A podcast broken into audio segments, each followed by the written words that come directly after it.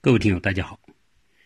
非常感谢各位对《美国新生活》这个专辑的支持啊，也很多听友对我本人也很关心啊。其中，比如说我们那个彩虹大姐啊，她是我们的听友啊，她一直在后面默默的支持我，给我发送很多的信息，她认为对我有帮助的，可能有参考价值的啊，一直在给我发信息啊。同时，我们那个江南听友呢，他也。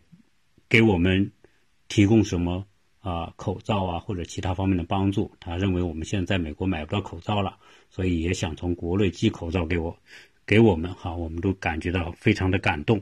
那同时还有一个家庭呢啊给我留言说，他们这个家庭现在啊第一想听到的就是我每一次播出的节目啊，而且他们一家人一起来听，一起来讨论一些相关的问题。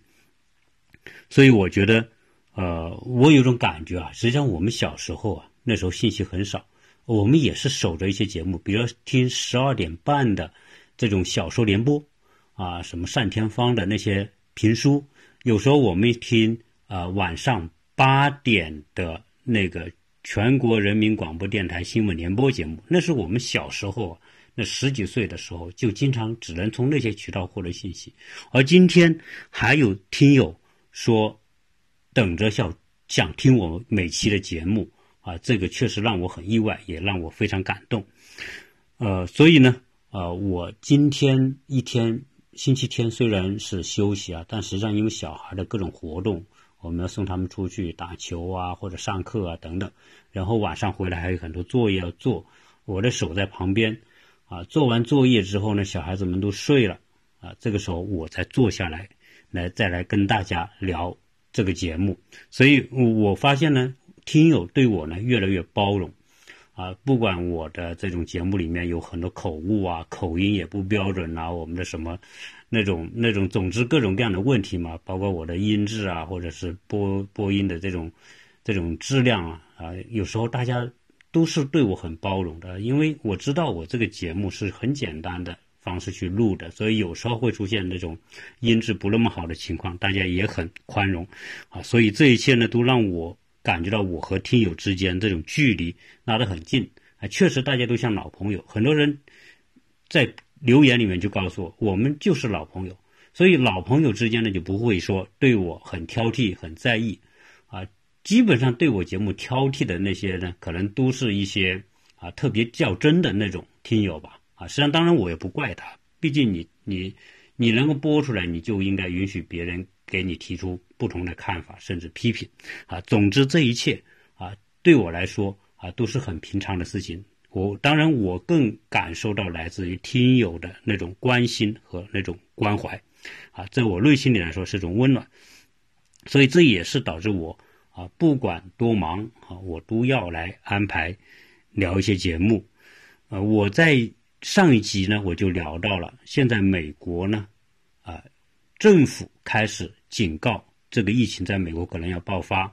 嗯，中国国内的这种新增病例的情况，以及国外这个新增病例的情况，啊，大家可以看得到，国内现在在稳定下来，而且越来越少，新增的越来越少，治愈的越来越多，啊，总之，啊，我觉得大家都看到一种希望，看到了整个中国在抗击。这个疫情过程当中的表现，已经得到了全世界绝大部分国家的认可和称赞。那在美国呢，还是大家很平常。嗯，虽然说媒体里面呢会说啊提出警告，然后呢啊也会有各种各样的那种啊政府要求大家来做各种准备啊，但是在我所看到的周边呢。大家还是像往常一样的生活，啊，当然呢，我们也可以看到什么？看到大家还是会去储备一点东西哈。所以我上一集也聊到，我去买了些东西，啊，我也把我这几天去买东西的情况呢，也发在我的这个朋友圈里面，啊，听友圈里面，大家都可以去看。那除了大家储备东西之外，啊，你比如说我们储备这些食物，啊。那只要想到我们就去买。我今天又买很多的这个麦片啊，这些麦片呢是干的，那基本上来说可以很经的放啊，我就买了三大袋放着。反正这些呢，就平时你也可以吃，就算你放久一点，你也没关系，啊。现在我的这种感觉啊，就是说，虽然现在美国绝大部分的人感觉不到这个疫情对美国有多大的影响，大家该怎么样还在怎么样，但是我心里的担忧会比较多，啊，所以我们也看到很多人说，美国人现在在储备枪支，有的就抢购枪支，啊，讲到这个枪支呢。我在今天呢，就先跟大家聊一下枪的事情。关于枪，实际上在过往的很多期节目里面，我都聊到，因为美国出现了好多次恶性的枪杀事件，啊，但是今天这个时候谈枪呢，不是因为出现了枪击案，而是出现了什么？这种疫情可能要在美国蔓延的这么一种预判，导致很多人要储存枪支。那大家会说，这个枪？和疫情有什么关系呢？啊，因为这个是基于什么？基于西方社会的传统。现在我们看到，在意大利已经有一千多人感染，而意大利就已经出现了骚乱。在美国实际上也是一样，在历史上，美国每次出现大的骚乱的时候，总会有一些地方出现什么？出现恶性的打砸和抢劫的情况。啊，包括入侵入入室抢劫，所以我在上一期的时候，我简单聊了一下啊，大家买枪的目的啊是用于防御啊，以防出现动乱的时候不被成不成为这种动乱的牺牲品。那所以呢啊，我呢就邀了一个邻居，这个邻居他在美国很多年哈，这二三十年，所以呢对美国很了解。正好他说，嗯，在我们周边就有一个枪展。他问我有没有兴趣，那我说当然了，因为毕竟我也想看看这个疫情到来之前，美国人、美国社会是不是真的去抢购枪支啊等等情况，所以我们就去到那个枪展。去到那个枪展之后呢，呃，这个美国的枪展是这样，基本上稍微大一点的城市每年都会有这种枪展。所谓枪展就是枪的集市，在一个大的体育馆里面，可能能够有个四五千、五六千平米。啊，然后很多的卖枪的枪店就在那摆个摊，就跟买白菜、买萝卜没有什么区别，啊，你你想象我们的农贸市场是什么样？那么美国的枪展的市场就是这样，只是说这个枪展市场摆的是枪，而不是萝卜和白菜而已，啊，每一把枪上面都标上价格，你可以随便拿，但是呢，枪都是上了保险的，基本上你是。也没有子弹的，所以你随便摆货，拿着枪左拿右拿，啊，怎么比划都都都没问题。当然，你也是不能不要去拿着枪去对着别人。虽然这是没有子弹，这是美国人的规矩。那我们去了那个枪展呢？因为我在洛杉矶，我也参加过一次枪展，啊，形式完全一样，啊，里面卖的东西也一样，跟都是和什么呢，和这个枪支相关的，啊，有。有枪本身，有子弹，有枪的相关的配套的什么袋子啊，啊，包括什么呃各种各样的这种维护设备啊等等啊，很多很多的这种摊摊贩在那边卖枪。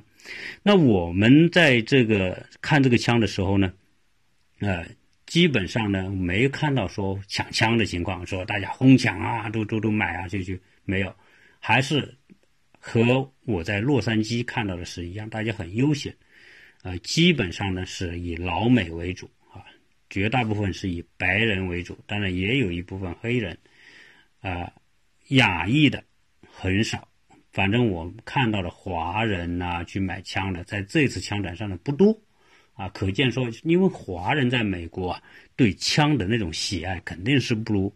这个老美这些枪迷啊，还有很多都是老枪老枪迷啊，就是他们很多人就是从小父母带着他们玩枪，那自己中年老了，一直都是枪陪伴着他们啊。所以我去好几次这个射击场的时候呢，看到里面大部分射击的在那里消遣的，就是那些老人，有的就是站都站不稳，还坐在那打枪，坐在轮椅上打啊，有时候一打就一个上午。反正他子弹很便宜，很便宜，枪是自己的。去那边去靶场打呢，一般枪店都有个后面都有个靶场，基本上你就出点钱，一个小时大概没多少钱啊，几十块钱啊，你就可以随便打，啊，所以呢，在这个枪展上呢，也是以这些老年人为主，啊，这是很奇怪的吧？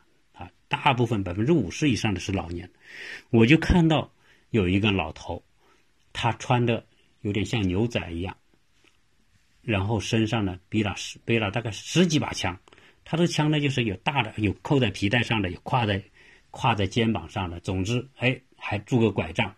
他就因因为这些人呢，他是乡镇的，那他就带这么多枪。这警察这个这个枪展上面本身就有警察，他也不会管他，不会说他，因为他有资格持枪啊。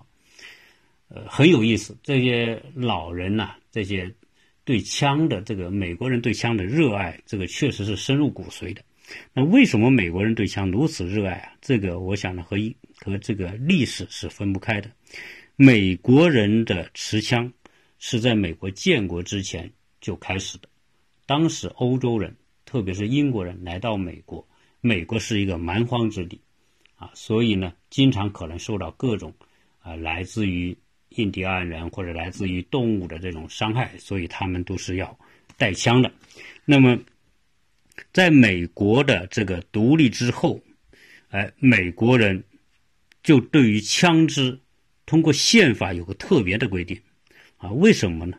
因为在美国独立之前，美国作为殖民地啊，作为英国的殖民地，受到英国的压榨，啊，当时英国的国王就是殖民地的君主，所以呢，经常对他们征税，横征暴敛啊，所以美国人。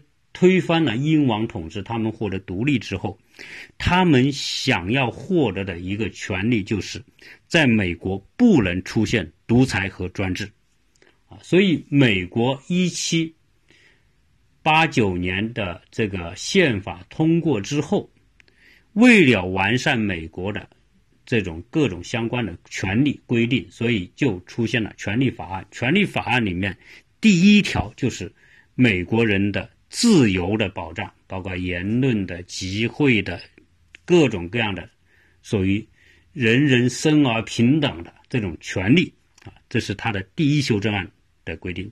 第二修正案就是美国人民拥有和携带枪支的权利神圣不可侵犯啊。为什么要把持枪放的这么重要？就是要防止他们未来的。国家的政府出现独裁者，那美国人呢？这个拥有枪支，当然枪支的具体的管理每个州是不一样的。关于枪支如何使用、如何持有、如何收藏、怎么佩戴，这都有很详细的规定，各州各不相同。比如说在加州的时候，哎，加州你可以。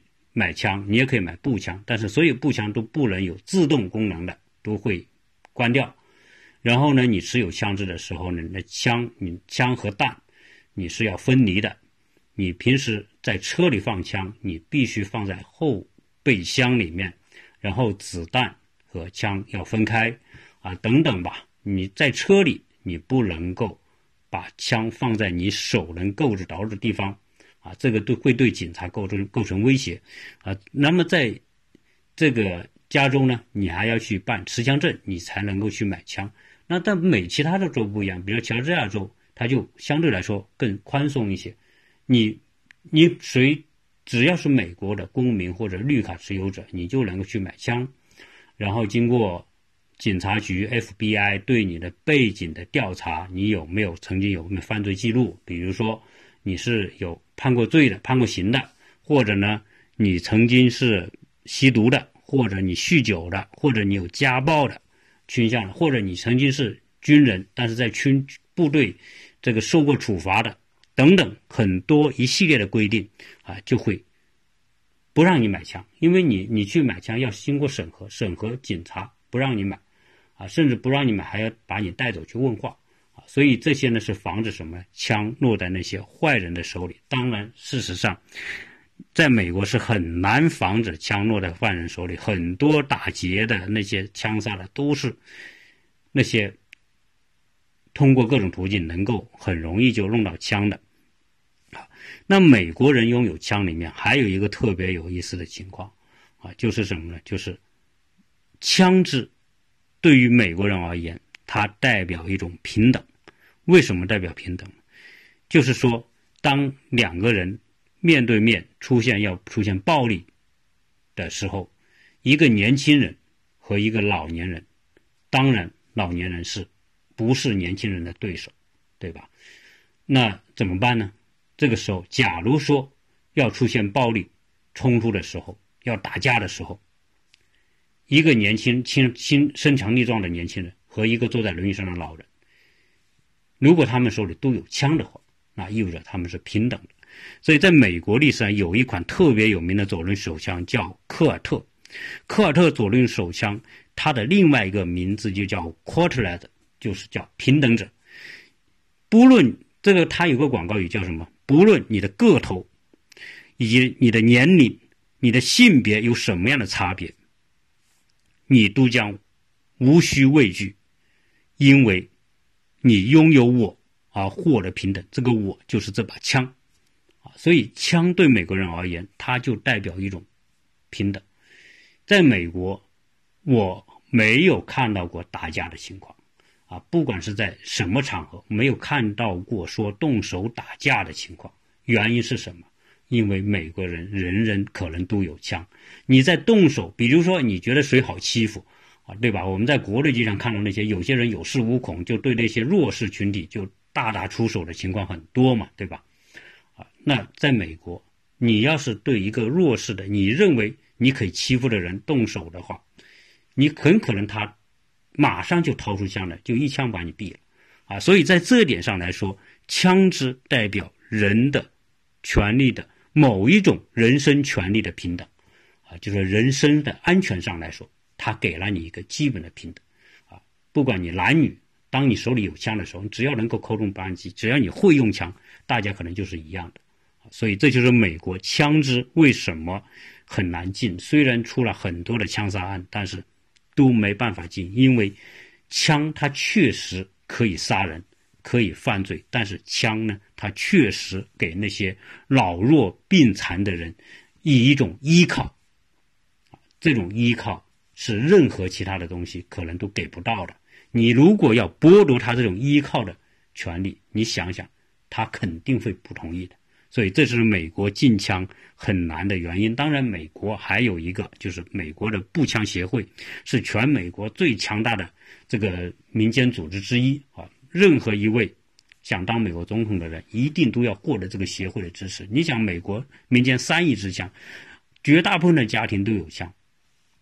你只有获得这个步枪协会的好感，你才能获得这些枪友俱乐部各种持枪者人的认可和支持。所以，没有哪一个总统到目前为止敢强硬的说要禁枪的，啊，没有没有一个总统说过要禁枪的，最多是说要控枪啊。禁枪和控枪是有很大的区别的。所谓控枪是禁枪，就是你不能拥有枪支。对吧？控枪是什么？我要控制你使用枪支。比如说，你拥有想使用枪支的人，背景调查我更加严格，对吧？然后我对枪支的管理更加的严厉，啊，不能说拿着枪随便就去犯罪。这个是美国的这种关于枪的这种问题。那我在那次枪展上呢，当然这个枪的情况啊，啊，我都讲的像跟卖的白菜一样，只是它的价格呢，有的就是很便宜，那一两百块钱也有。七八百块也有手枪哈，那好的两三千的也有，那还有一些枪迷就是什么以收藏为目的的，可能有些枪是一两百年的，甚至美国内战时候的枪的，这个这个还有人收藏拿来卖的也有，那那些变成古董枪。总之各种各样的枪都有。那么长枪也有，步枪我们看到的这个美国军人用的那种 AR 这个十五步枪就是。绝大部分美国军队军人用的枪，啊，包括这种手枪，各种各样的左轮手枪，各种老式的、新式的，啊，总之是五花八门。还有那种特别特别小的，这个女人放在一个很小的包里面的那个枪，它也能，那个枪估计可能就没有半个巴掌那么大啊，但是它也能打死人。反正在那里卖的每一把枪，只要装上子弹，都可能打死人，啊，那可是真家伙。然后。我也去问了一下，在美国呢，持枪呢是这样，当然是公民和绿卡持有者是很容易获得批准的。当然，你要买枪的时候，他也要卖枪的人、枪店的人，他要把你填表的资料通过一个网站提交到警察局。这个和警察局和联邦调查局都是相通的。啊，美国联邦调查局要证明你这个人没有不良记录、没有犯罪记录，他才允许卖枪给你。如果查到你曾经有犯罪记录，或者你有不良的污点，比如说你酗酒啊，或者你有精神病呐，或者打打架斗殴被警察抓的倾向啊等等这种情况，那有可能他就不批，不批枪店是肯定不卖枪给你的。好，这是要一个严格的审批环节。然后呢，你比如说，呃，你有有些州呢放的比较宽啊，留学生或者是工签的啊，都可以卖枪给你，甚至是你是。B one B two 的，在某一种情况之下，可能也能买枪给你，啊，当然他都要规定你，你一定是在美国要待一段时间，你不是说你你买了枪，你明天就要走，那也不卖给你，要证明你你可能买完枪之后有三个月、半年、一年，那我在这里我需要保证自己的安全，我买把枪啊，这个也是可以的，但总之呢，它还是有很严格的手续，啊，如果有兴趣来这边了解这个呢，啊，你可以。啊，找一些枪店去了解啊，他们都会告诉你。那同时呢，你可以去办持枪证，有些州是这样，你可以办 hold 那个持枪证。有些州呢，你办持枪证就意味着你可以把枪带在身上。但是你不办持枪证能不能买枪呢？也能买。比如说我们这个州，乔治亚州，你可以去买把枪，你只要你的身份审查合格，然后你买把枪。你放在家里是不需要持枪证的，因为你枪只是在家里使用，你并不带出去。你要带出去，你需要持枪证，啊，这是一些相关的规定，啊，包括枪支的管理、枪支的使用、平时枪支任何时候不能对着人等等这种情况之都有很详细的规定，啊，我在这里呢就不多讲，啊，所以这一次呢就是，呃，虽然疫情爆发。网上很多人说，很多的这种人，譬如说啊，美国人储存枪支，但是基本上没有，并没有看到这种大规模的大家去购枪的啊，然后排着长队这种没有啊。那另外一个呢，我们最近呢就是嗯买了一些东西啊，这个储存东西，那么后来呢，我又不停的呢就去沃尔玛或者是 Costco。啊，因为什么？因为我要做节目啊，我要去了解有些什么动向和变化。我昨天聊了，大家啊，很多人去 Costco 和啊大中华超市这些去储备东西，啊，华人储备东西比什么呢？比老美是要积极的啊。当然这个不奇怪，老美是对目前这个疫情并不会看得那么的严重，但是华人不一样，特别是。这个我们说中国来的啊，或者是近期来的啊，大家就会看得很重，因为我们知道是怎么回事，因为中国的情况已经演示了一遍啊。开始大家并不觉得，很快就爆发之后啊，各地封城，然后大家必须待在家里，然后你首先要保存的就是你的日常的生活用品啊，生活所需的东西，所以华人。因为跟国内的这种关系啊，所以大家的警惕性是比较高的啊。当然，还有一种可能性就是华人呢，啊，我们华人还是一个历经了这个多灾多难的这个族群呢，啊，不管是在国内还是还是怎么样，还是说一百年的屈辱史，总之来说吧，我们总之当有点风吹草动的时候呢，我们总是。警惕性会比较高的啊，所以呢，华人在储备东西更积极。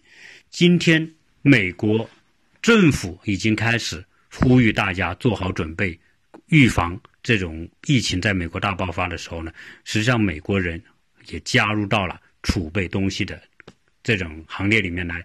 啊，今天我在沃尔玛，哦，大家还记得我在几期之前呢？就说过，我去沃尔玛买那些消毒用品，口罩买不到，但是消毒的那些带酒精的这种免洗的洗手液啊、消毒液那些都能买得到，但是今天已经买不到了。然后我去沃尔玛一查，所有当初我还可以买到很多的消毒液的地方，现在已经货架全空了。不仅这种免洗的消毒液没有了，肥皂也没有了，就是消毒洗手用的肥皂。大家不是医生都说你洗二十秒吗？那你你可以杀杀灭这些病毒吗？肥皂没有了，但香皂还有啊。肥皂和香皂有区别，因为对于病毒而言，传统的我们那种黄色的一块一块的洗衣服的肥皂是最好的，在这个超市里就没有了。原来是买得到的，现在买不到了。酒精也没有了啊。那呢，我马上就干嘛呢？马上我就上网去搜看看。亚马逊上面呢，或者其他的网店上面能不能买到？结果我上网上搜的结果也是一样的，那些免带酒精的免洗的那种消毒液，网上也没有了，都是 unavailable，嗯都是没有了。好，那即便有的也很贵了。我当初我给小孩买了一小瓶，大概七十五呃八十九毫升的。一小瓶，很多就是随身放在包里，随时拿来消毒手的那个。网上现在卖多少钱一瓶？我当初我大概是在一个两一个多星期，不到两个星期之前，沃尔玛里面卖是零点九美元一瓶。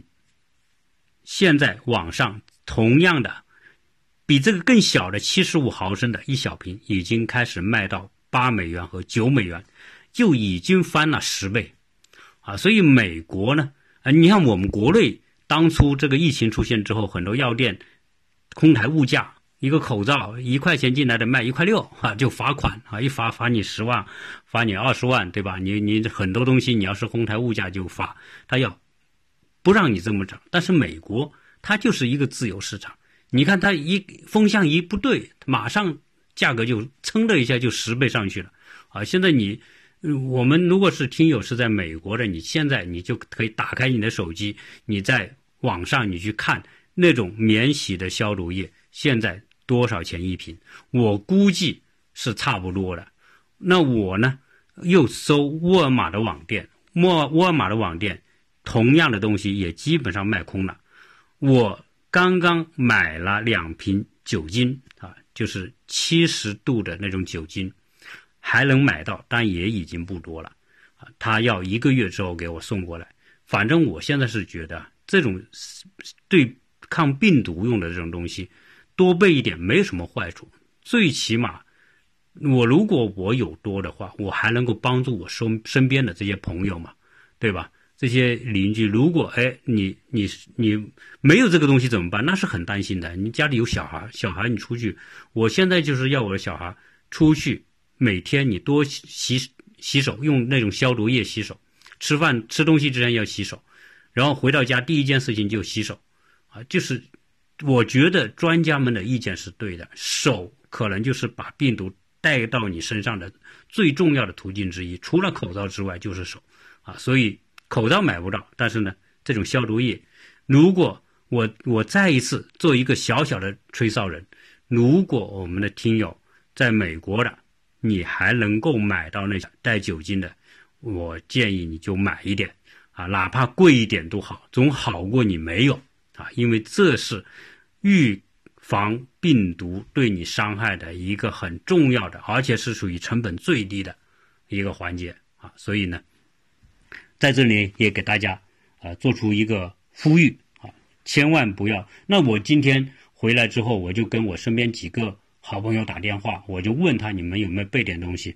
但既然我发现好多人都没有备，啊，今天我在健身房里面，我们还遇到几个邻居，我们就讨论这个事情的时候，呃，有些邻居觉得好像需要备一点，但是有很多邻居他还是觉得无所谓啊，因为我们身边没有这种案例公布嘛，所以呢，可能美国不会像我们想象的那么危险啊，美国是一个。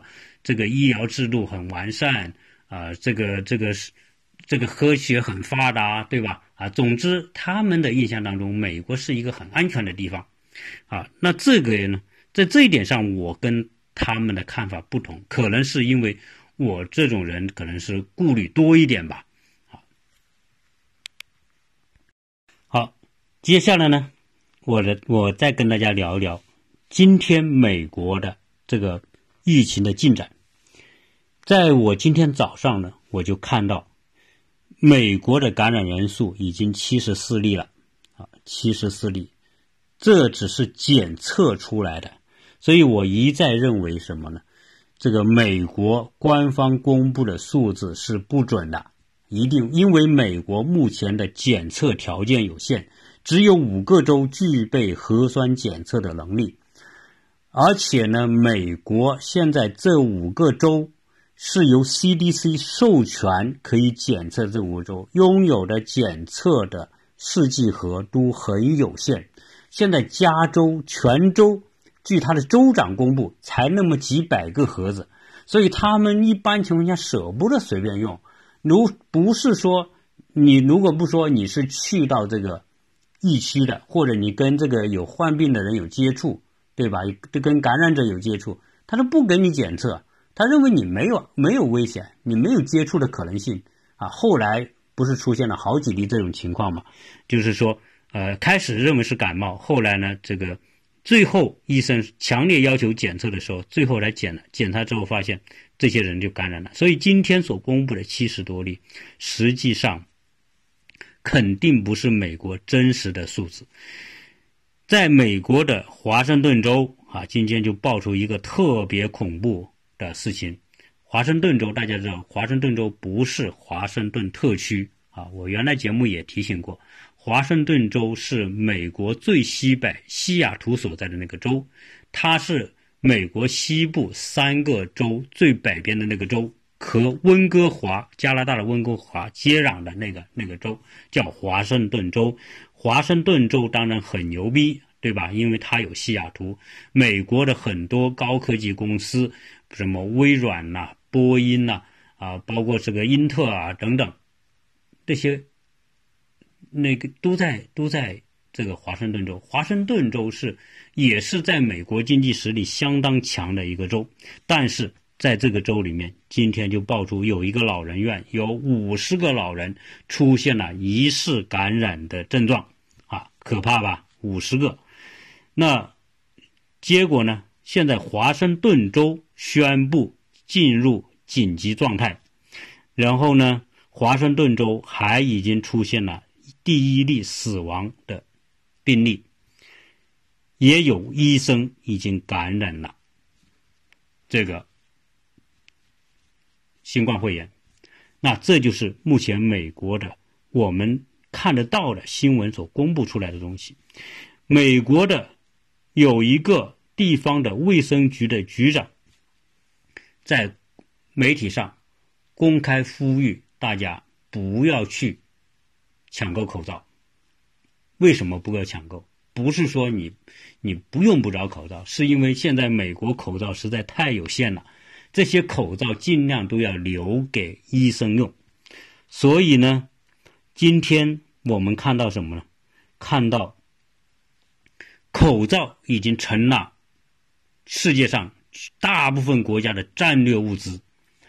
中国是战略物资，现在中国生产出的所有口罩都经过国务院统一调配、统一管理。美国的口罩也已经纳入到美国的全国的控制范围，因为它官方公布的 N95 口罩现在也只有三千万个，而实际它的需它的需求是三亿个，啊，那肯定是的。如果大规模爆发，这些医生每天要用很多口罩。啊，病人也用口罩，所以呢，这口罩现在有多少都不为过。我今天看到什么呢？看到说，我们国家现在开始这个口罩的生产开始慢慢恢复啊，都是国家在后面安排的。有很多人担心，现在你口罩这么生产下去，肯定疫情一过你就是过剩嘛。哎，国家现在宣布，所有口罩如果过剩了。都由国家统一作为战略物资储备，啊，可见这个一个新冠肺炎出来之后，让我们重新对口罩有认知，对吧？它一个很不起眼的，平时就是几分钱一个的东西，到现在极其昂贵，有些地方一个口罩也能卖到十几、二十美元，啊，这就是大家对这种新冠病毒的预期越来越感觉到比较失控。中国。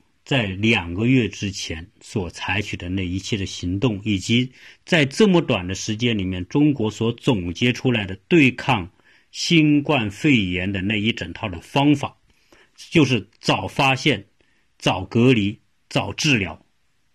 这个是在目前没有特效药的情况之下的唯一有效的办法。这是中国给全世界提供的经验。这一套经验，世界卫生组织。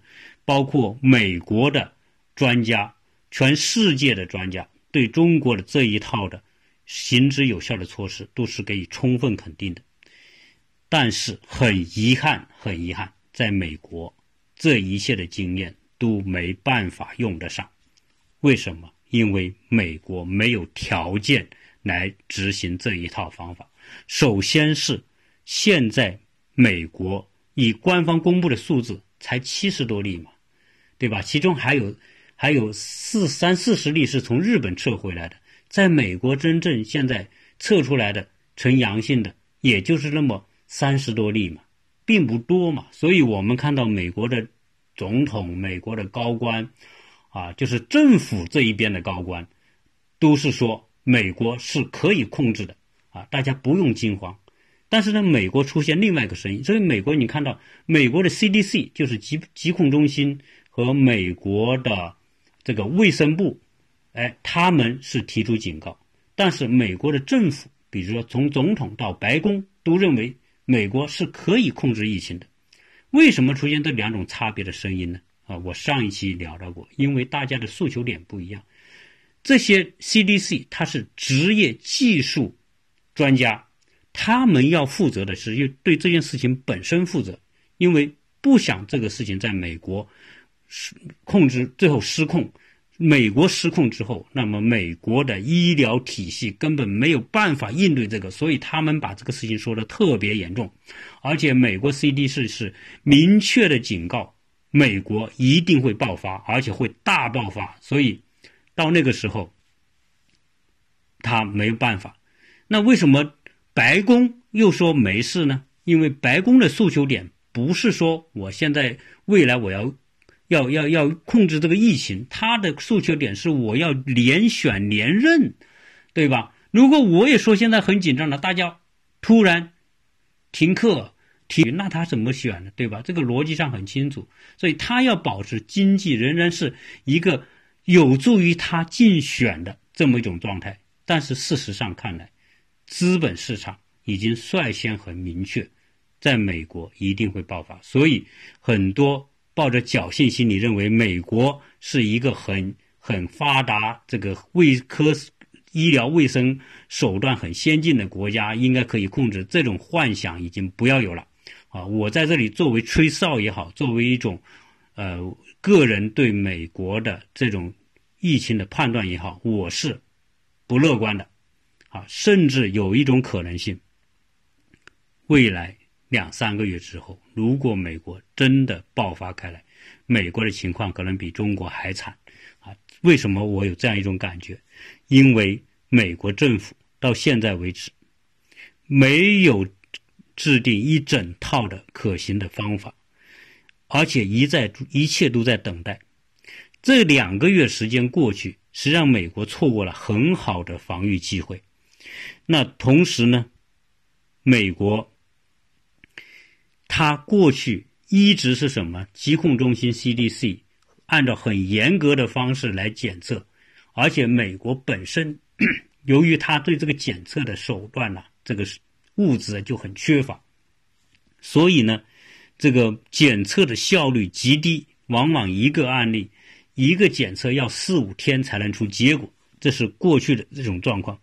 而普通老百姓呢，是什么状况呢？普通老百姓。也觉得不会爆发，这个才是最可怕的。就是说，当普通老百姓都很松懈，美国的白宫很松懈，那么整体状态大家就不会去采取很预防性的措施，就会很少。你预防性的措施很少，你包括很多，就是记者采访那些老美，那美国人觉得，他们不觉得美国会出现大爆发，对吧？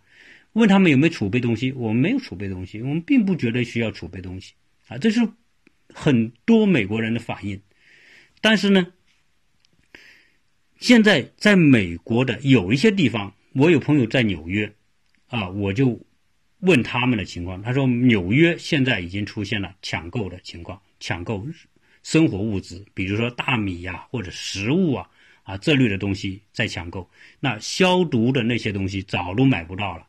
所以实际上美国呢，虽然大部分的老美是觉得这个很正常，不用担心，但是呢，可能华人多的城市，这种华人的动作比老美可能要快一点。啊，这首先是因为是是最先这个疫情，我们在我们国家爆发出来之后，我们已经体会到了这种疾病出来之后带来的社会的强烈的冲击，所以我们应该说那种未雨绸缪的那种那种感觉比老美是要强烈一点。我们现在看到的是情况是，全世界包括欧洲、包括伊朗、包括日韩已经。爆炸性的在增长，实际上已经目前全世界已经进入了一种非常状态。但是如果美国人、美国的官方还用一种平常心来对待这种非常状态，这才是美国让我感觉到很忧虑的地方。啊，当然我忧虑改变不了什么，但是最少我的节目可以让很多听到可能会有所行动、有所准备。啊美国的这种执行力，我们是知道的。美国是小政府大社会，像我们每一个市七八万人的一个市，它的市政府就那么多少人，就那么几十个人。美国可不像我们中国有层层的严格的社会管理的这种机构体系。中国一声令下，它可以将一个计划。一个命令执行下去，但是在美国你根本推动不了，既没有这么多的人，也没有这种观念，甚至说我还有拿着权力在说话。当中国武汉封城的时候，美国的媒体还在说中国在侵犯人权，不让人流动等等。实际上，可见美国你要做一件事情啊，在非常时期要做一件事情是很难很难的。虽然美国有应急救技术。美国的国土安全局下面有这样的机构，但是这种机构对于这么大的一个国家，三亿多人口、九百六十多万平方公里的国家来说，那叫杯水车薪，根本解决不了问题。所以在今天美国这么一个一个社会状态，自由惯了啊，那么大家都不觉得这个事情是问题的时候，这才是美国今天可能会面临的最大的问题。那关于讲到这个这个疫情呢，实际上是什么呢？实际上呢，啊，比较复杂。总之来说，美国政府如何应对可能爆发的这种情况，我相信他拿不出特别有效的对策啊，因为美国社会不是中国社会。美国有一千个好，但是毕竟。不是说每个事情呢只有一面的，美国你很自由，很民主，你很怎么样？当非常的危机的时刻到来的时候，可能这种自由民主就是一种无可救药的东西。你我们看到美国历史上出现过很多灾难性的气气候的灾害、自然灾害，事实上老百姓都是最大的受害者。政府虽然他们也全力来帮，但是力量太有限。